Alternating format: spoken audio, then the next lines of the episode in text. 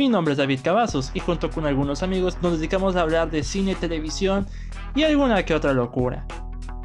Este es el podcast de la Cueva del Cine, un lugar donde pueden escuchar diversos temas sobre cine, televisión y mucho contenido más. Sean todos ustedes bienvenidos a la cueva y muchas gracias por escucharnos.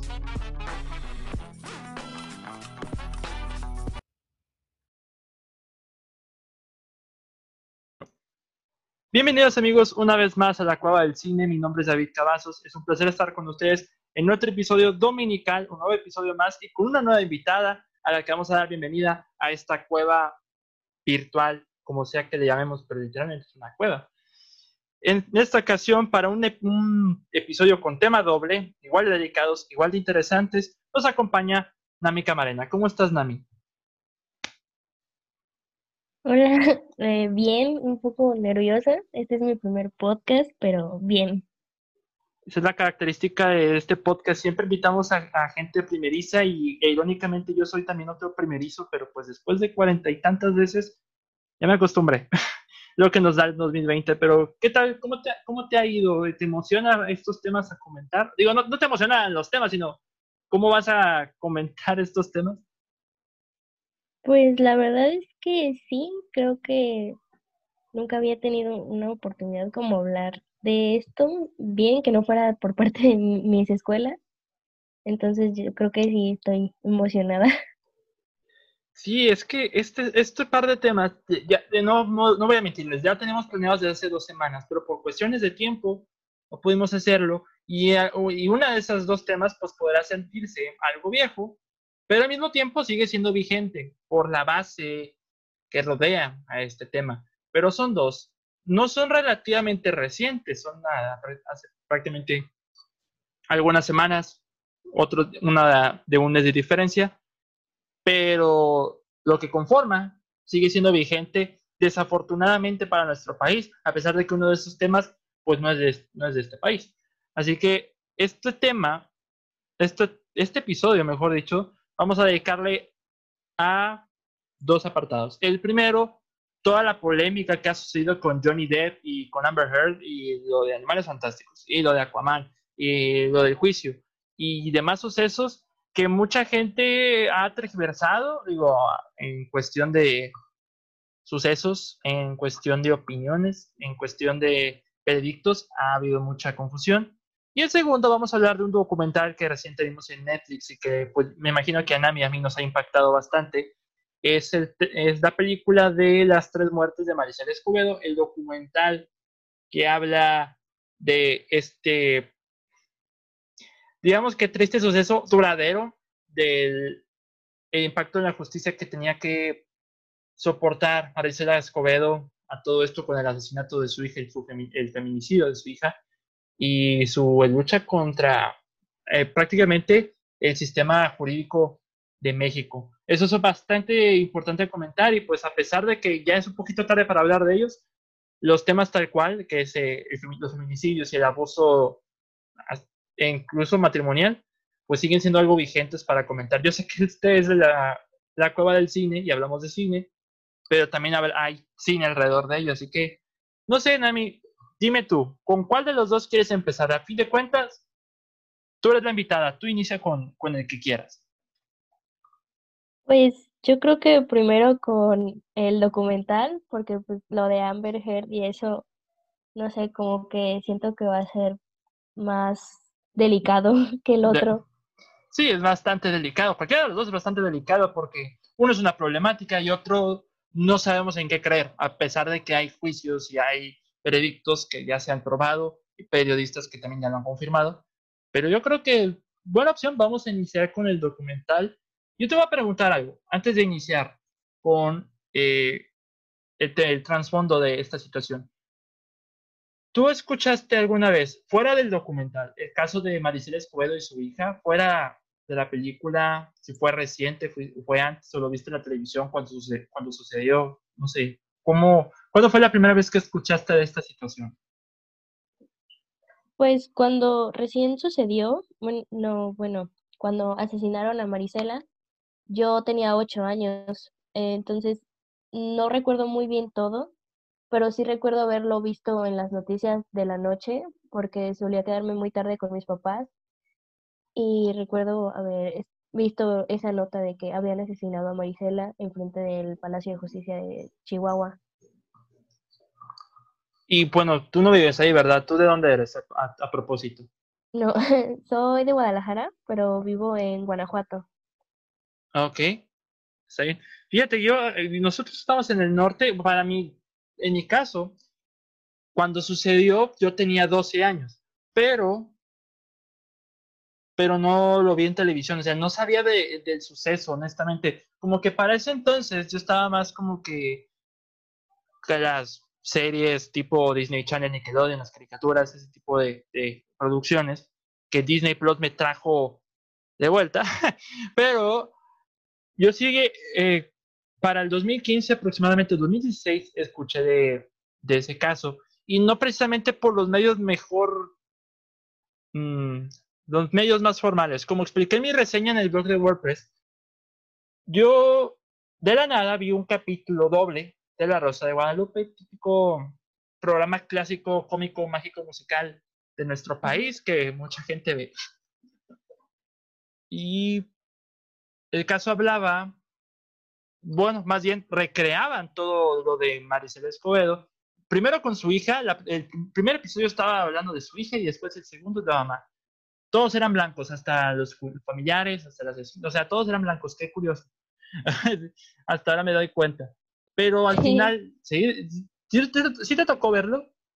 Creo que sí, como que tengo el recuerdo de haberlo visto, no así tan claro, pero sí creo que sí lo vi. Eh, y recuerdo que era un episodio doble también.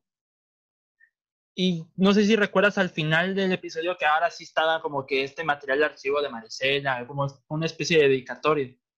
No, la verdad no. Bueno, es que digo, para esas épocas yo estaba muy pequeña, la verdad. Entonces nada más tengo como el vago recuerdo. Sí, a mí yo sí recuerdo eso. Y eso que lo vi hace años. Y digo, y ya cuando vi el documental, todavía no pensaba en eso y todavía no lo recordaba. Hasta que ya vi, pues, este material de archivo súper trágico que fue el momento donde asesinan a Maricela. Y dije, creo que ya sé de dónde viene esto. Ya me acordé perfectamente de dónde viene esto, aunque en la Rosa de Guadalupe obviamente que no está abordado de la mejor manera posible, ni mucho menos de la manera más respetuosa posible, pero sí conecté con ese... Ah, recuerdo haber visto esto antes. Y ya después de ver el documental, hace casi un mes, porque lo vi durante mi aislamiento del COVID, estaba viendo más información al respecto y sí es un digamos, esto fue hace 10 años. Y es increíble que hasta la fecha sigamos así. O sea, de ese increíble maltrato a la mujer, porque esto es, eh, como la película hace un, un gran trabajo en ver a Marisela como una heroína, porque eso es lo que es. Y no sé tú, hay, hay algo que pensé antes de grabar el, el episodio, es que la diferencia con las marchas que hemos tenido en los últimos dos años, en el último año, comparada con Maricela Escobedo, la única gran diferencia aquí es que Maricela le, dio el golpe directo al gobierno. Cuando interactuó con el gobierno, hizo estas súplicas para encontrar al padre, para, para que se haga justicia. Ella tuvo el contacto directo del gobierno para decirles, ténganlo, él es culpable. Y aquí en estos últimos dos años, pues, con todo y los actos de, de raya las paredes y demás, diga al principio, y para serles honesto, no se me hizo muy agradable la idea que se estaban como que rayando las paredes, este, quebrando ventanas, eh, haciendo destrozos en la ciudad. Al principio dije, no sé si es la forma correcta de que hagan ese tipo de manifestaciones, aunque tengan todas el mismo fin, que es obviamente pedir justicia porque los feminicidios estaban a la luz, a la orden del día. Pero ya viendo esto, que, que, arda todo, que, arda todo ya, como sea, con tal de hacer justicia. No sé si sentiste eso. Pues la verdad es que sí, bueno, para mí el documental no es solo como la historia de Marisela, es como la historia de muchas mamás y niñas que pasan por lo mismo eh, solo que Marisela se hizo muy mediático por eso que dices, porque ella fue directo al gobierno. Ella fue de, no, es que ustedes algo están haciendo porque él está casi enfrente de su, en sus ojos y no lo están agarrando. Entonces, para mí, yo creo que es más como la historia de todas. Y pues yo sí creo, yo desde el principio sí creo que ese tipo de manifestaciones sí fueron necesarias porque de otras formas no, no nos escuchan, como que no nos toman en serio y solo o se burlan o simplemente no, no nos ponen atención y de esa forma llamamos su atención a lo que estamos pidiendo, que es justicia por los feminicidios. Sí, porque hay mucha gente, bueno, esto yo lo he expresado con otras personas, con diferentes opiniones, y obviamente la gente que se burla y que con el mayor cinismo del mundo les dicen feminazis, yo digo, yo creo que este tipo no, lo que menos ha hecho en su vida es abrir un libro. Así que para al menos leer un poco la situación, digo, yo antes, yo, yo entendía perfectamente por qué, por qué la lucha, porque yo tenía, yo tengo amigas que han pasado por ello, que en estos últimos años lo han sufrido, no de manera tan eh, grave a tal grado de recaer en un feminicidio, sino en, en, especie de acoso, puede ser en el metro, en cerca de su vecindario. Eh, estamos en un país relativamente peligroso y curiosamente en la película, no recuerdo cuál era la ciudad, pero decían que era la, la ciudad más peligrosa del mundo Creo que era Ciudad, Juárez, sí, ¿verdad? Sí, era la ciudad más peligrosa del mundo y lejos de ser un destino turístico, es algo que todavía sigue manchando a México junto con la obesidad, junto con el machismo, con la homofobia en distintos estados. Por eso, incluso en Nuevo León, aquí donde vivo, pues hay muchísima homofobia en todos lados.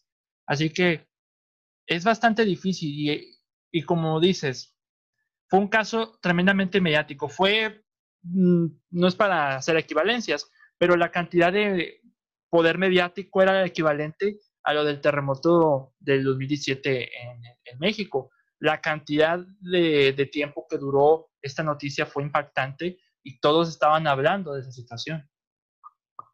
Y pues es que, no sé, para mí es como que se intentaron agarrar de la historia de Marisela, para, como, para, yo lo siento que fue como para ocultar que en realidad eso estaba pasando con muchas otras mujeres, eh, como en el documental que se muestra ya casi al final, que con Marisela se unieron muchísimas mujeres, eh, que no nada más era ella y su hija, eh, Rubí, ya eran miles y miles marchando con ella por lo mismo, por justicia. Entonces, yo creo que igual que con el terremoto, como que agarraban una sola historia para hacerla súper mediática e ignorar todas las demás. A mí se, me da esa impresión, la verdad.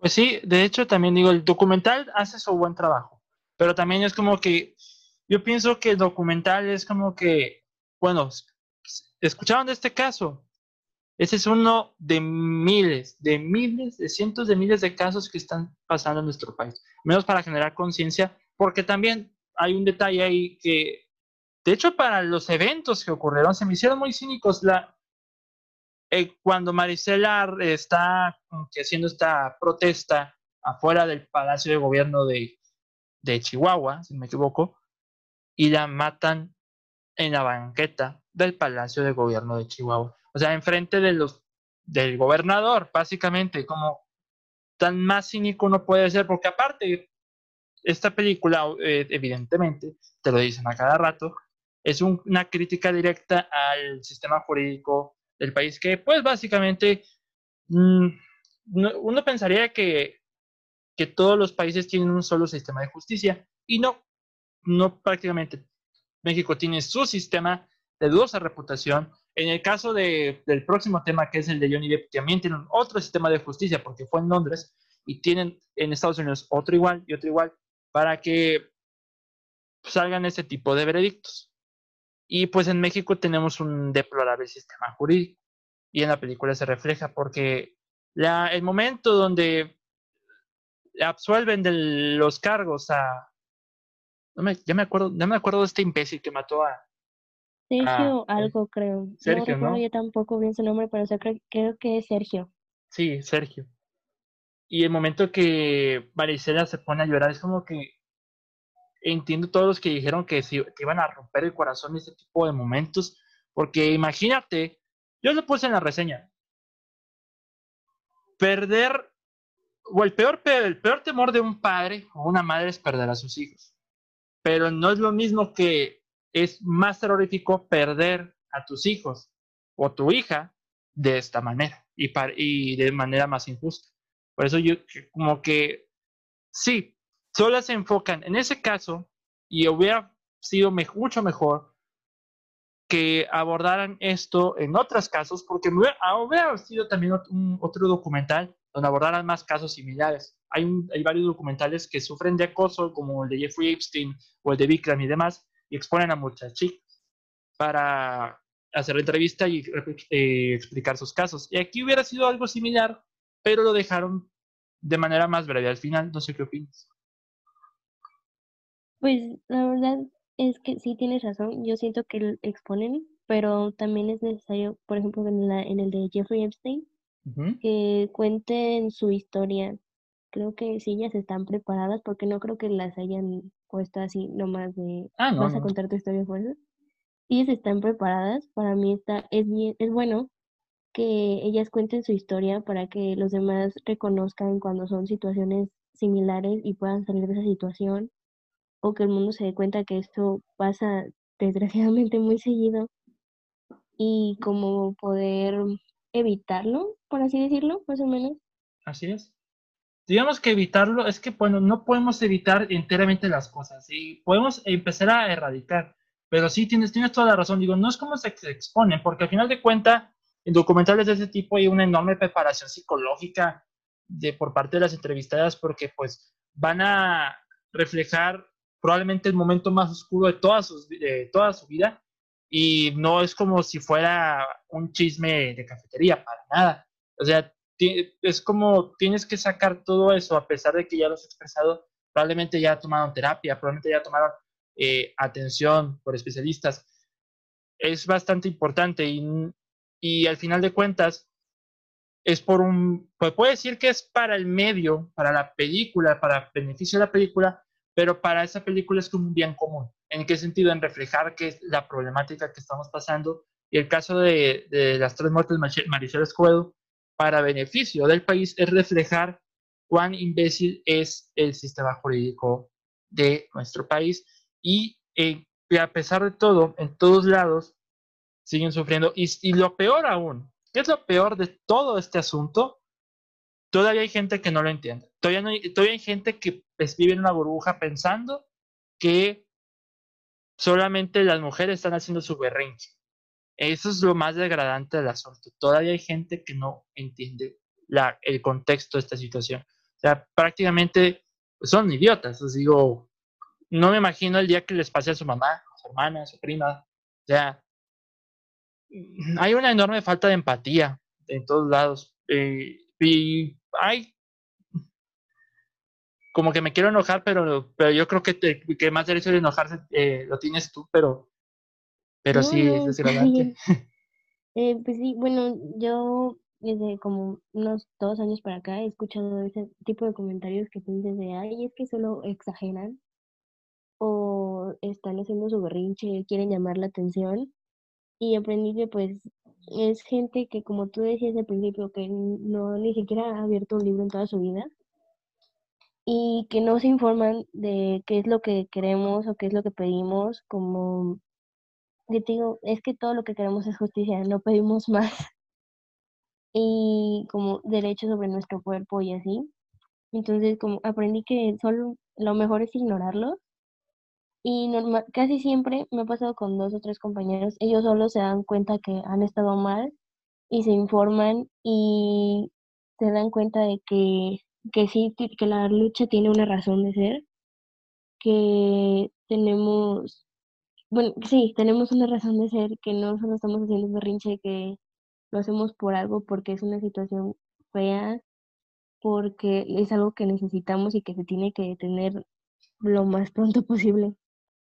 Sí, de hecho, relacionado a tus compañeros, pues sí, es, es de sabios equivocarse, es de sabios, es de sabios equivocarse y es de sabios saber cuándo estar mal, porque pues hay gente que se cree la, la, pues la gran chingonada y pues por eso estamos como estamos. Digo, es lo que hablamos en el episodio anterior de lo malo del cinéfilo. En parte, hay mucha gente que se cree sumamente inteligente y se hace imponer ante las opiniones de otros que probablemente tengan mejores argumentos que, que los de lo que las personas que imponen.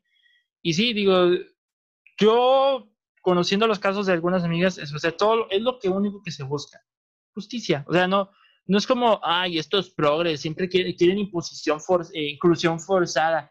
No, amigos, digo, la inclusión ha estado desde hace muchísimos años. Yo creo que lo había dicho en los primeros episodios, porque el primer tema así delicado del, tipo de acoso, creo que fue el segundo episodio cuando me, hablé de Memo Aponte. Y hasta ahí en fuera no hablé de cosas tan delicadas como esta. Pero sí, eh, a veces gran parte de, de esta tergiversación de los sucesos es parte de la gente que no se informa, que no lee y piensa que pues esto son cosas de progres, inclusión o mujeres por encima del hombre, cuando no, yo digo que todos somos iguales, todos, todos somos iguales, no digo, las mujeres no están para para que sobrepasen a nosotros, ni nosotros estamos para que sobrepasemos a ellas, es como una unión, es un complemento. Ya lo que sabes tú y lo que no sé yo y lo que yo sé y lo que quizás no lo sepas tú es un complemento. O sea, estamos para complementar, complementar las cosas. No sé si lo piensas así. Sí, sí, pues, es, exactamente eso, como que lo único que, que queremos es como que se den cuenta de la situación en la que vivimos y no que se unan con nosotras porque pues es como... Sí, es una es como una solamente de ustedes, porque ustedes son las que son las que más sufren de este, de este tipo. No digo que los hombres también sufran, hay diferentes formas, pero el pues, eh, mayor caso es de ustedes. Y pues ustedes, es una lucha de ustedes, y una lucha que ustedes merecen ganar. Sí, más bien como que como que nos den su apoyo, mm, tampoco que nos den el visto bueno porque no es lo que estamos ah, buscando, solo que como que entiendan y nos den su apoyo y si tienen amigas, hermanas, primas, lo que sea, que hayan pasado por esa situación, les digan que eh, ustedes entienden y que lo que quieran hacer va a estar, van a estar con ellas. Eso es como lo que queremos, que generen una empatía hacia nosotras, pues. Sí, es, es, es exactamente lo que se necesita, porque mucha gente, como te digo, carece mucho de empatía y no entiende la gravedad del asunto. Probablemente son gente que pues no tiene nada que hacer, se, dedican a tirar hate por todos lados, pero imagínate el día que le suceda algo a su hermana, a su mamá, y, van a ser los primeros en, andar reclamando, porque he visto gente así. Y, y por una parte, como digo, nunca, nunca se tomaron el tiempo para retractarse o aceptar que estuvieron mal, pero cuando les toca esa situación es como un golpe para ellos no, afortunadamente, por ejemplo, a mi familia, a, mi familia tal cual no le ha tocado, pero sí a, varias amigas que conozco y a mi mejor amiga también le ha tocado ese tipo de situaciones y es desgradante, es bastante desgastante escuchar eso, pero es igual de necesario para beneficio de la persona que probablemente tarde mucho en expresar lo sucedido a esperar que esa persona no diga, yo te apoyo y cuenta conmigo y que la escuches y la entiendas. Porque al final de cuentas, ser escuchada, en tu caso y en el caso de eh, casi todas las mujeres del país, yo creo que es lo que más debería de hacerse, en, o que debió hacerse, desde, debió hacerse desde el principio, desde lo de Marisol Escobedo y su hija, desde muchos años atrás.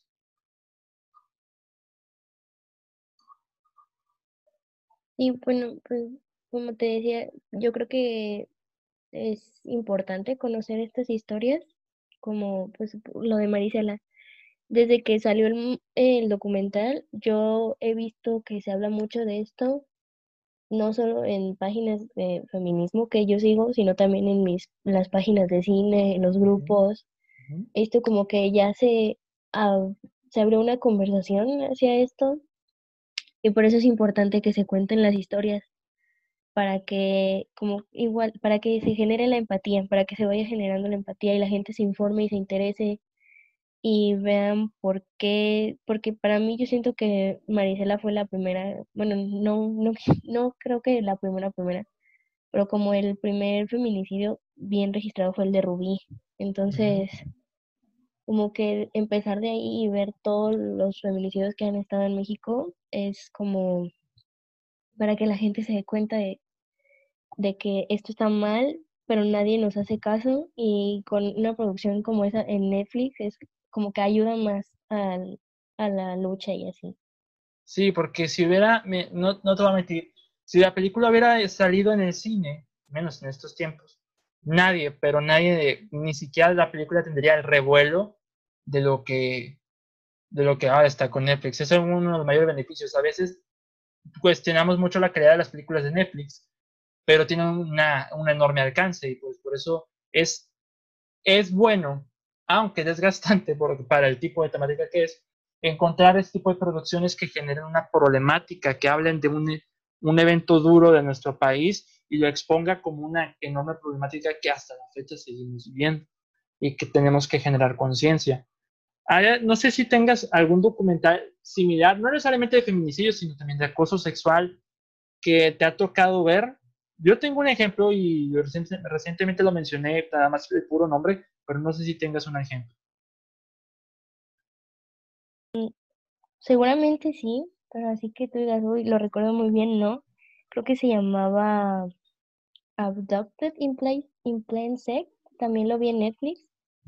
Eh, trata sobre una niña que es acosada por su vecino, pero su vecino tiene una forma de manipularla a ella y a sus papás tan buena que prácticamente sus papás se la dan en charola de plata. Está muy interesante, pero también está muy, muy triste.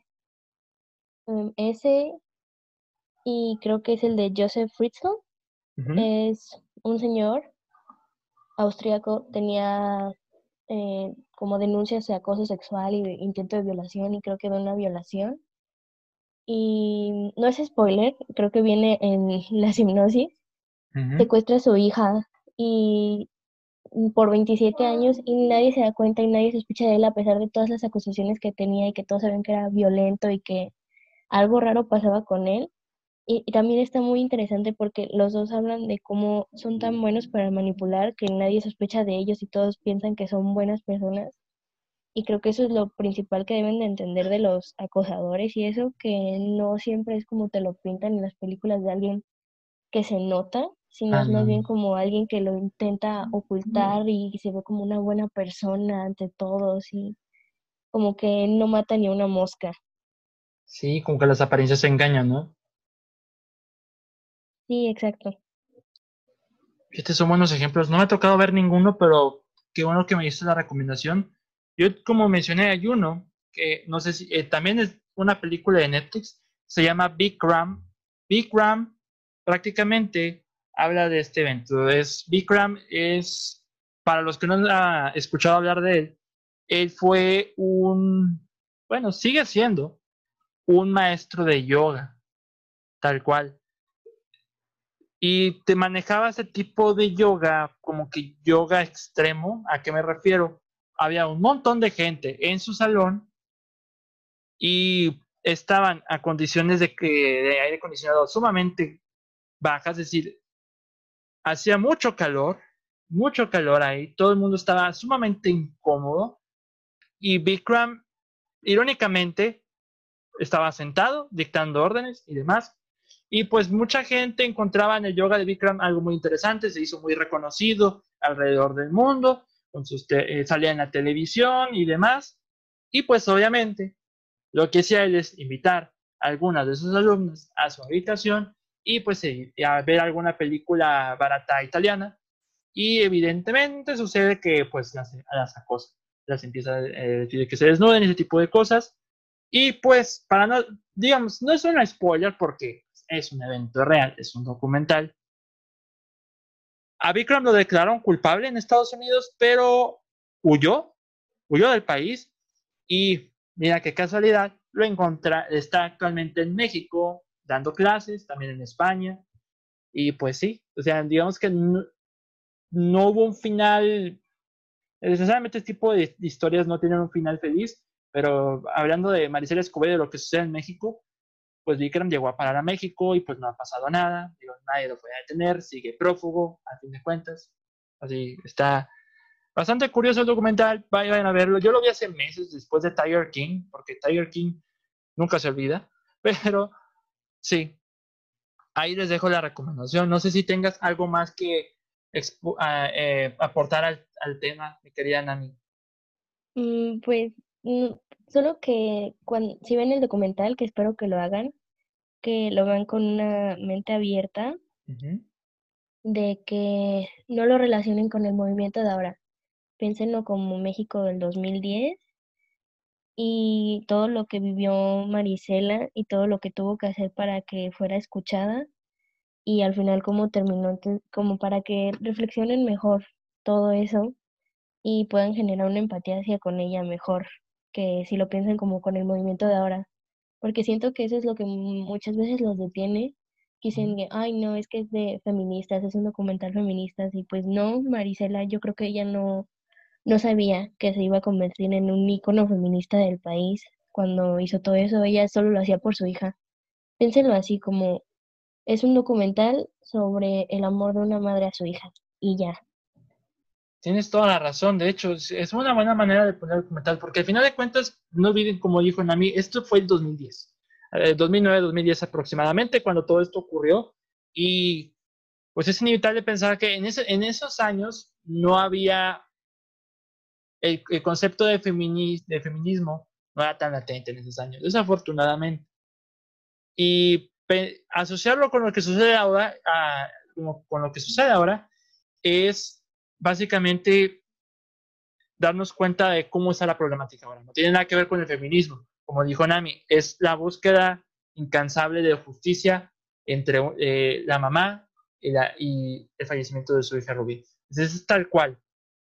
Y por eso Marisela Escobedo, como persona, haya llegado a ser tan icónica porque se ha llegado a enfrentarse a cosas que a cualquiera le daría miedo enfrentarse. Al mismo gobierno se ha enfrentado y al final de cuentas enfrente del Palacio de Gobierno fue donde la mataron. Y es como que un golpe más a el tipo de justicia que rodea a este país. Al final de cuentas el gobernador que estaba en ese entonces, que tuvo que hablar con ellos, fue detenido por algún fraude fiscal, algo por el estilo. Y este documental solo vino a ponernos en contexto de, de la problemática y generar empatía. Eso es lo único que puedo argumentar. Bien, y ahora pasamos al segundo tema. El segundo tema es bastante interesante porque a pesar de que pues ya no es relativamente reciente, se más noticias que inundaron eh, en estos últimos días, sigue siendo igual de relevante porque afectó a toda una franquicia y quizás pueda afectar a otra franquicia, nunca sabemos, pero nos toca hablar de el caso de Johnny Depp, el caso de Johnny Depp que fue, digamos que eliminado, por decir otra cosa, fue despedido, aunque bien remunerado, de la franquicia de Animales Fantásticos y de los franquicia en la que yo estaba, pues obviamente al pendiente, porque pues Potterhead, ¿verdad? Pero no voy a mentir, al principio estaba así como que, ok, digamos que fue una edición bastante curiosa y obviamente tomó el enojo de muchos porque obviamente yo los entiendo en ese sentido. Eliminaron al villano, al villano más importante, uno de los personajes más importantes de una franquicia que iba para cinco películas. Y, y apenas iban en la tercera. Pero también, y creo que Nami estará de acuerdo conmigo, en el caso de acoso psicológico, verbal, acoso, eh, abuso tal cual entre el matrimonio de, de, o la pareja de Johnny Depp y Amber Heard, fue desgastante. Digamos que no es por defender a ambos, al contrario, los dos son culpables. A, pesar de que Johnny Depp, Johnny Depp tiene casos más, más casos perdidos que la misma Amber Heard, Amber Heard perdón, ambos son pues prácticamente tóxicos, o más mejor dicho, con conductas tóxicas. Y pues a pesar de que mucha gente dice, no, ¿por qué sacan a Johnny Depp? La culpa tiene Amber Heard. Y yo, pues no, amigos, los dos son culpables. Eh, eh, lo que sucedió, para relatar los hechos, es que Johnny Depp perdió un juicio contra el periódico The Sun porque el periódico lo, ya, por difamación, porque supone que el periódico lo llamó golpeador de mujeres, cosa que Johnny Depp decidió demandar, y esa acción fue su tiro por la culata, porque al final de cuentas, pues lo que encontraron culpable, digamos que perdió el juicio, por difamación. ¿Y eso qué quiere decir automáticamente? Pues el periódico tenía evidencias de lo que sucedía con Johnny Depp y, y pues esas pruebas lo refutaron. Muchos dirán, no, pues fue el juicio justicia americana o, sistema judicial americano y pues no, amigos, fue en Londres. O sea, es un sistema judicial distinto. Pero mucha gente, como reitero, que defienda a Johnny Depp, no sé qué opinas de eso, Nani.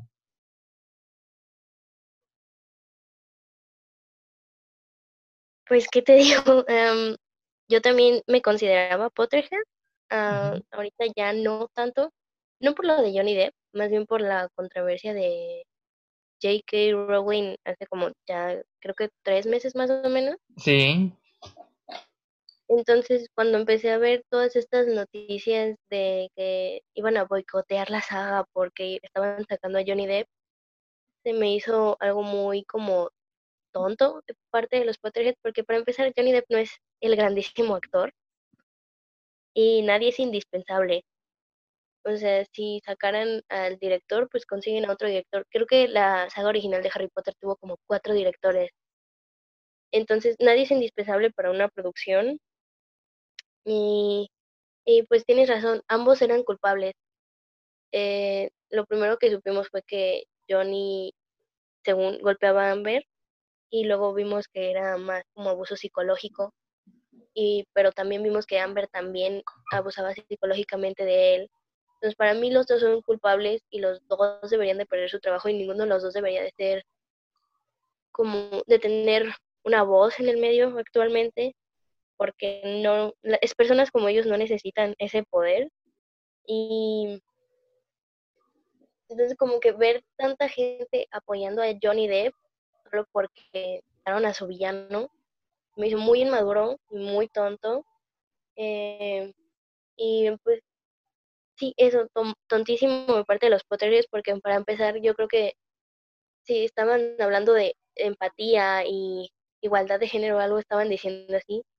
Yo creo que debieron de boicotear la saga, entre comillas, desde las declaraciones de JK y las mujeres trans. Desde ahí de debieron de decir, esto no está bien y debemos de dejar de apoyarla a ella para que ya no tenga esa voz tan fuerte y no esté haciendo daño a las personas. Fíjate que ya ni siquiera desde los de J.K. Rowling, de hecho algo me llamó muchísimo la, la, atención, digo, mi mayor, mi mayor queja es que, bien, despidieron a Johnny Depp, ah, hasta ahí no hay problema, pero ¿qué onda con Amber Heard? Porque de entrada el personaje de Mera en Aquaman no tiene desarrollo alguno. Eh, realmente no es nada interesante, solo tiene como símbolo sexual por momentos. Y pues Johnny Depp en su caso, pues era el villano de esta franquicia. Y yo digo, si, si eliminaron al villano de la franquicia, lo despidieron al actor que lo interpretaba, ¿por qué no lo hicieron con un personaje relativamente secundario que no tenía mucho desarrollo? Pero eso ya es el menor de los problemas. Animales Fantásticos empezó, eh, digo, en el 2016, siendo una franquicia prometedora.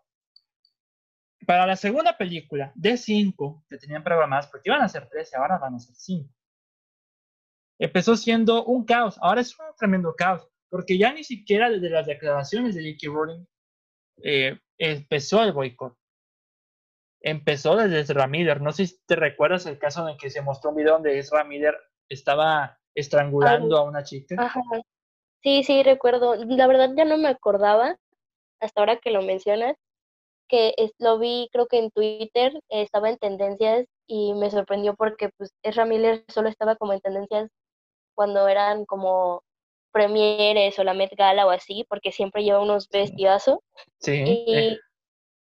entonces me sorprendió y ya luego cuando vi el video sí fue como de wow. Pero como que no le tomé importancia porque la verdad se me había borrado de la mente y le tomé más importancia a lo de JK, como que desde que empezó con sus cosas ella, yo dejé de, como que me deslindé de la saga. Sí me gusta mucho, la verdad, y todavía veo, a veces veo las películas que pasan y, me siguen gustando, me sigue atrapando la historia, pero ya no es lo mismo, como que sí, ya es un desastre. Por empezar, ya ni siquiera vi la segunda película, solo vi la primera y ya la Animales Fantásticos 2 ya no la vi y porque dije, no, la verdad, ¿para qué? Y siento que aparte JK, como es la guionista principal de esta nueva saga, siento que ya está aplicando la Zack Snyder con, su Snyder Cut y de lo que quieran los fans nos lo va a dar. O sea, si queríamos que Dumbledore fuera gay, va a ser gay. Si queríamos que Dumbledore tuviera un hermano perdido, va a tener un hermano perdido, perdón por el spoiler. Este, entonces como que ya se me decía como de que solo se estaba sacando ideas de a lo tonto y ya no, te, ya no estaba teniendo sentido con el universo de Harry Potter esta saga desde hace un montón. Fíjate que yo a la, franquicia de Animales Fantásticos eh, y a la primera y segunda película les tengo cariño, pero les tengo cariño por la experiencia que pasé viendo esas películas, porque al final lo que dijo Daniel Radcliffe después de las declaraciones de J.K. Rowling dijo esto ustedes quédense con las películas, con la magia, con, con, con lo que conforma este universo. Al final quédate con ello, o sea, quédate con esa imagen que siempre tenías de la saga. En, en respecto a la creadora, puedes estar de acuerdo o en desacuerdo con ella y no habrá problema. Si no estás de acuerdo con ella, tampoco hay problema. O sea, se merece el trato que, que recibió, las críticas que recibió después de esas declaraciones. Pero sí, lo que me llamó la atención es que, bien, los de Johnny Depp no habían pruebas en Internet. ¿A qué me refiero? De que, bien, todo se, todo se abordó de manera muchísimo más formal que fueron los juicios. Un juicio que perdió Johnny Depp, el del periódico, hubo, hubo otro juicio en el que perdió Amber Heard, que se fue, creo, si no me equivoco, en Estados Unidos. Pero lo, y pues al final de cuentas las repercusiones de esos juicios le costaron el trabajo a Johnny Depp. Y digo, ok, digo, es para no manchar la saga después de lo tan manchada que está. Pero ¿qué onda con Ezra Miller? Porque Ezra Miller también sale en la franquicia. A él sí se le muestra en un video estrangulando a una chica, que fue súper criticado, súper comentado, y pues no lo despidieron. O sea, Warner se hizo de la vista gorda. ¿Por qué? Porque estaba en dos franquicias. Era el Flash DC y era el Creedence de Animales Fantásticos. Y ahora más aún con la tercera película de Animales Fantásticos que viene para dentro de dos años. Y el Snyder que viene el año que viene. Es como que mm, no sé qué, qué, clase de ediciones toman los ejecutivos a estas, a estas alturas, pero también había gente que merece ese castigo. Digo, digo, lo, el caso de J.K. Rowling como guionista, bueno, contrataron a Steve Kloss para andarlo supervisando. Para los que no saben, Steve Kloss fue el guionista de toda la saga de Harry Potter, a excepción de la Orden del Fénix. O sea, para, para supervisar el desastre que está haciendo. Pero, y eso es una especie de castigo. Porque, pues, al fin de cuentas, Rowling sigue teniendo el control. Pero el caso de esa Miller sí me hizo mucho ruido porque no hicieron nada con él. Es como, me llamó mucho la atención. Se salió prácticamente impune. Y como decisiones muy hipócritas, la verdad. Y pues, bueno, yo a Amber Heard no conozco bien su trabajo, lo único que conozco es Aquaman, y la verdad es que no vi Aquaman completa porque no me, no me gustó, solo vi como ciertos pasos y tampoco, pues como tú dices, no creo que Amber Heard sea indispensable, ¿Mm? es Miller quizás, pero, pero sí debieron, de él sí tenían pruebas, entonces yo creo que también debieron de aplicarle un castigo, buscar otro Flash aunque fuera, gran, otras sagas lo han hecho por otras cuestiones, pero lo han hecho y han funcionado. Entonces, ¿por qué no hacerlo por alguien que fue acusado de violencia contra una fan, que había pruebas y yo lo vi en Twitter en tendencias? Entonces fue como, que siento que Warner toma decisiones muy hipócritas. Sí, no, son, no sé. La verdad, ok. Sí, es que hay mucha gente que hasta la fecha sigue defendiendo la, a Johnny Depp, porque eh, digo, ninguno de los dos es inocente. O sea, ponle, no, y ni siquiera, ni siquiera realmente sabemos qué pasó. O sea, porque mm, a diferencia del caso de Ramírez, el caso de Johnny Depp y Amber Heard no fue algo expuesto por el internet, fue, o sea, digo, fue hecho a formalidades, fue llevado a los juicios. Y las evidencias, videos, grabaciones, porque yo tengo entendido, la mayoría de las evidencias fueron grabaciones, puros audios, y los reflejaron en el juicio, como tendría que ser. Y pues al final de cuentas, eh, fue un equilibrio, en el sentido de que Depp perdió un caso, Heard perdió otro en otro lado, y eso le terminó afectando a los dos. En el caso de Johnny Depp, pues le costó su trabajo en Animales Fantásticos, y Amber Heard la reputación, porque ahora todos están con el meme de chinga tu madre Amber Heard, y pues el meme es bien merecido, pero lamentablemente no vaya a hacer Warner, porque los planes de Mera con Warner a hacerlo más, tener más desarrollo, tener más eh, presencia en pantalla. Digo, porque, bueno, yo tampoco fui muy fan de Aquaman. Digo, es una película que está bien, pero no me encantó. Y Mera se me hizo un personaje que pues no era nada interesante más que para pelear. Y eso es lo único que hacía bien, pelear, pero no tenía desarrollo alguno. Por lo que se me hacía un poco ilógico que ella tampoco saliera afectada. Digo, la, la franquicia de Harry Potter de 2001 a 2011 hubo muchos cambios por distintos motivos, muchos recasts. El más notorio fue el de Dumbledore, pero ese fue por fallecimiento del primer actor, cambiaron a Michael Gambon. Y en el caso de Animales Fantásticos, ya se nota mucho que para la tercera película, que de cinco, reitero, de cinco películas, todos van a estar bien cansados, ya, ya estarán hartos de todo, de toda la producción. Ya de por sí, con el mandato de Rowling todavía en el guion, con todas las controversias que están sucediendo, pues sí está complicado.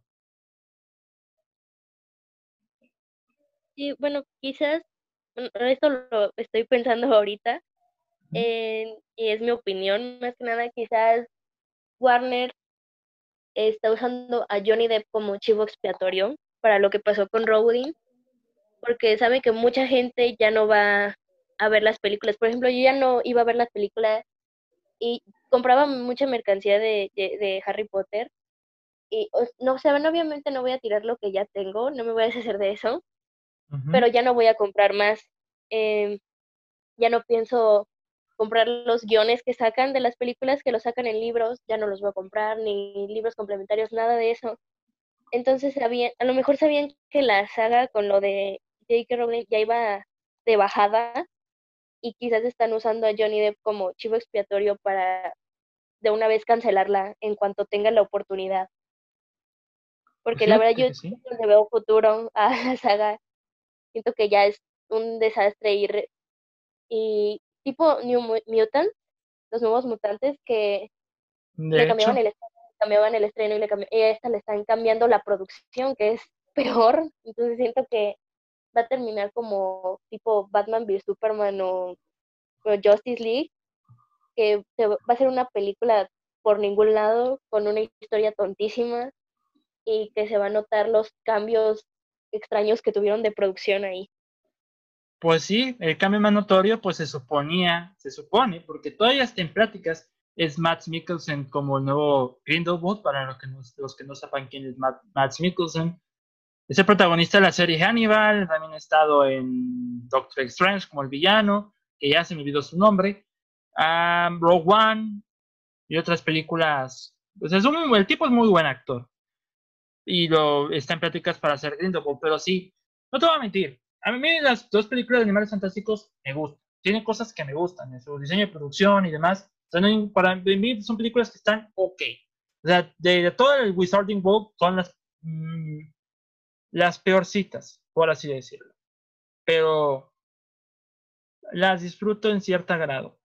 Pero entiendo perfectamente que muchos van a decir, digo, esta franquicia no está dando para mucho. Digo, yo creo que desde la, desde la primera película no sabían que, que estaban, o sea, porque los animales fantásticos no son fantásticos y ya creo que a nadie le interesa dónde encontrarlos. Y pues para, yo digo, para expandir, no sé si te parezca este, esta curiosa esta idea, que deberían de hacerla porque deberían de hacerla. Pudieron haber hecho una serie de los merodeadores, de uh, tiempos pre-Harry Potter. O mi, idea favorita para expandir el universo de, Harry Potter es una serie donde hable de Gilderoy Lockhart, este profesor de la Cámara de los Secretos, interpretado por el siempre fantástico actor, más no director tan brillante, Kenneth Branagh, donde cada episodio hable, va en busca de, va a estar con un hechicero, le roba la experiencia y le quita la memoria y son distintas experiencias. Como que eso da mucho más, es muchísimo más interesante para una serie que Animales Fantásticos. No sé qué opinas tú.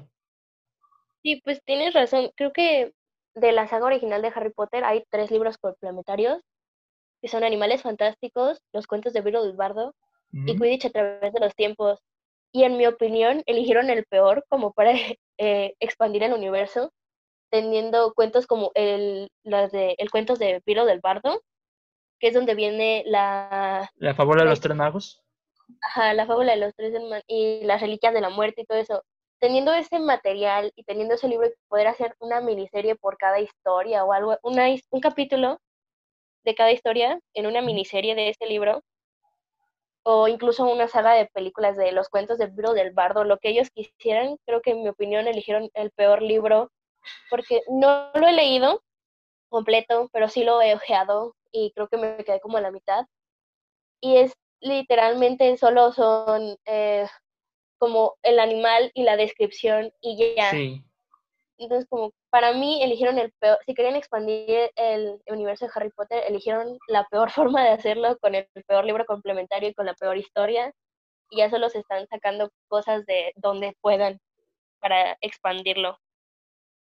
Sí, también, incluso me atrevo a decir que en los fanmates, la película fanmate de Voldemort salió mejor parada que los mismos animales fantásticos. Y eso que yo no fui fan de la película Fanmate, sobre todo porque se, me hizo muy lenta, pero al menos tenía algo de, de conexión o de y algo interesante. Pero digo, yo, te, yo le tengo cariño a los animales fantásticos, me gustan sus personajes, me gusta el mundo que plantean. Ya está planteado incongruencias, obviamente, pero pues como digo, a veces la experiencia al ver la película te hace añorar esa película, a pesar de que no es muy buena. Y pues sí, digo, los que definen a Johnny Depp a capa y espada, digo, los que le tiran a Amber Heard, justificado. Los que dicen, yo no voy a ver Aquaman 2 por Amber Heard, justificado. Pero bajo la excusa de que defienden a Johnny Depp porque para ellos es inocente, yo no, amigo. O sea, ya hay pruebas de que es culpable. Fue a juicio y el peor error que me cometió Johnny Depp fue decidir demandar al periódico por difamación porque él, no, él pensaba que pues solamente le estaban tirando porque sí. Cuando en realidad el, momento del juicio que perdió él fue porque le demostraron pruebas de que eran golpeadores de mujeres. Por eso pues salió afectado, por eso lo despidieron de la, de la saga. Digo, ya es prácticamente indefendible y mucha gente no lo entiende. digo, la gente inventa cada cosa. La gente todavía no entiende muchas cosas. Y tampoco es que diga, ah, yo entiendo todo y tú no, tampoco digo, hay cosas que yo no sé, como dije, y sabe Nami, o cosas que quizás Nami no sepa y yo sé, como les dije hace rato, y es un complemento, digo, es, hay muchos datos, digo, por el dato de Ezra Miller, Nami no se acordaba de ella, y yo, a mí me lo recordaban porque dije, mm, mm, ¿por qué no aplicaron esto con Ezra Miller, sabiendo que el tipo está en dos franquicias, ya va a tener película de Flash y demás. O sea, pero ¿por qué? Ya ven. Así son las cosas. Bueno, para mí, en resumen, no apoyen ni Aquaman ni Animales Fantásticos. bueno, Animales Fantásticos si quieren. Eh, pero Aquaman, yo sí apoyo que, que no vayan a verla por lo que tú dices, por Amber Heard. Porque la verdad es que no se lo merece y debería de ser despedida también. Pero no porque según ellos Johnny Depp es inocente porque tampoco lo es. Ninguno de los dos es inocente. Mejor dejen de apoyar a los dos. Dejen de apoyar a Johnny Depp y dejen de apoyar a Amber Heard porque son abusadores los dos. no sé, nadie sabe en qué nivel, no, nadie puede decir Johnny es más abusador que Amber, ningún, pero los dos fueron fueron malas personas en su matrimonio y creo que ninguno de los dos debería de ya tener una voz en Hollywood más que de alguien que en algún momento tuvo una buena carrera en el caso de Johnny Depp y que por una serie de malas decisiones lo echó a perder. Sí, ya lleva desde hace años que Johnny Depp no tenía una buena película. Pero sí, tiene razón, digo, ya hay que dejar morir a Johnny Depp, hay que dejar morir a Amber Heard, hay que dejar morir este tema en particular. No sé si con lo que último que dijiste, pues concluyes el tema o algo en particular. Pues, mm, bueno, es que en mi opinión personal no hay que darle plataforma a este tipo de personas. Entonces, como que sí la quiero dejar ahí porque luego me explayo mucho. No, adelante. Si te quieres explayar, adelante, no hay ningún problema. Estás invitada, tú, tú tienes el poder es que mi opinión se resume a eso. No, este tipo de personas no merecen una plataforma, no merecen un trabajo en el medio.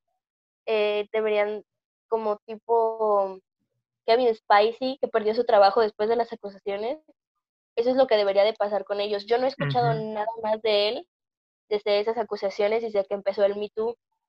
Y de Amber Heard y Johnny Depp he visto hasta el cansancio en mi, en mi inicio de Facebook y en mi Twitter y en todos lados he visto de ellos. Y creo que eso solo les está generando más polémica y que ciertas productoras puedan inclinarse hacia ellos por el morbo de que vamos a tener a Johnny Depp en esta película o vamos a tener a Amber en esta película. Entonces, solo no les den plataforma a abusadores. Y creo que eso sería todo de mi parte. Definitivamente digo, el caso de Kevin Spacey, Kevin Spacey es uno de mis actores favoritos, yo, pero yo me quedo con las películas que son buenas de él. Antes de él, digo, lo que hizo está bastante mal, digo, las acusaciones pues son bastante acertadas, pero como, como dije, estando lo de Daniel Radcliffe, quédense con, con lo que sentían con esta saga, con esta fascinación. Digo, ya ahorita ya está súper manchado, pero al final de cuentas, quédate con lo bueno quédate con lo bueno de esa producción, de esa película. Eso, eso sucederá con todas las producciones cuyo director, actor y demás, haya, o actriz, haya salido con ese tipo de situaciones de acoso sexual, abuso y demás.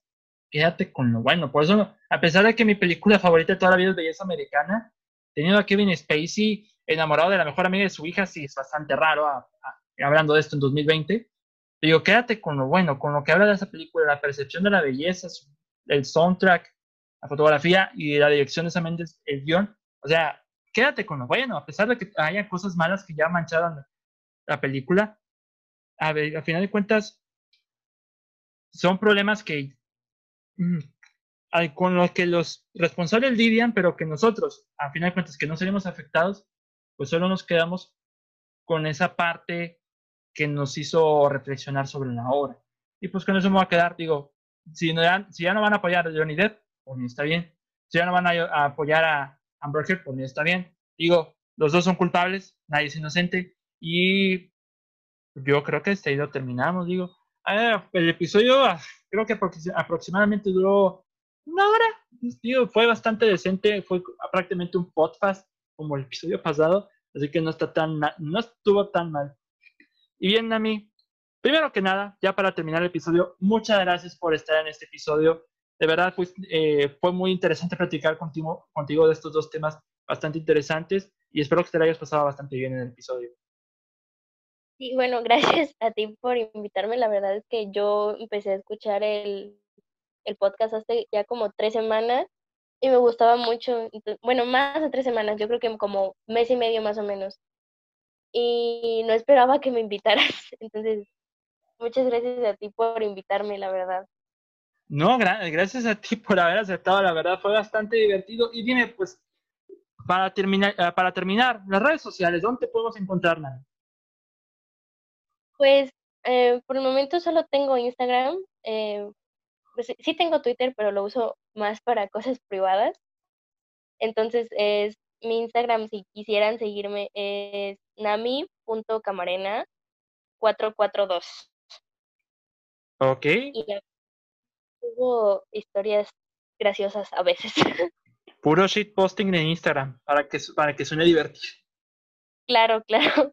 Ok, muy bien. Bueno, pues para mí ya se la saben, ya para sacarles todo el rollo. Pueden encontrar en Twitter como arroba DavidK21. Ese es para mi Twitter personal. El Twitter del blog es La Cueva del Cine 1. El podcast lo pueden escuchar en Spotify, Anchor, Google Podcast, Apple Podcast y otras plataformas que no, sabía que existían, pero ahí está el podcast para que puedan escucharnos. También está el blog de WordPress y eh, la página de Facebook con el mismo nombre, La Cueva del Cine. Y estoy en Letterboxd donde califico las películas también. Es David Cavazos con D mayúsculas y todo pegado. Y eso es todo. La verdad, muchas gracias Nami por estar en este episodio y nos escuchamos para la próxima. Mi nombre es David Cavazos. Y yo soy Nami Camarena. Y nos escuchamos para el próximo episodio. Muchas gracias por escucharnos. Hasta la próxima.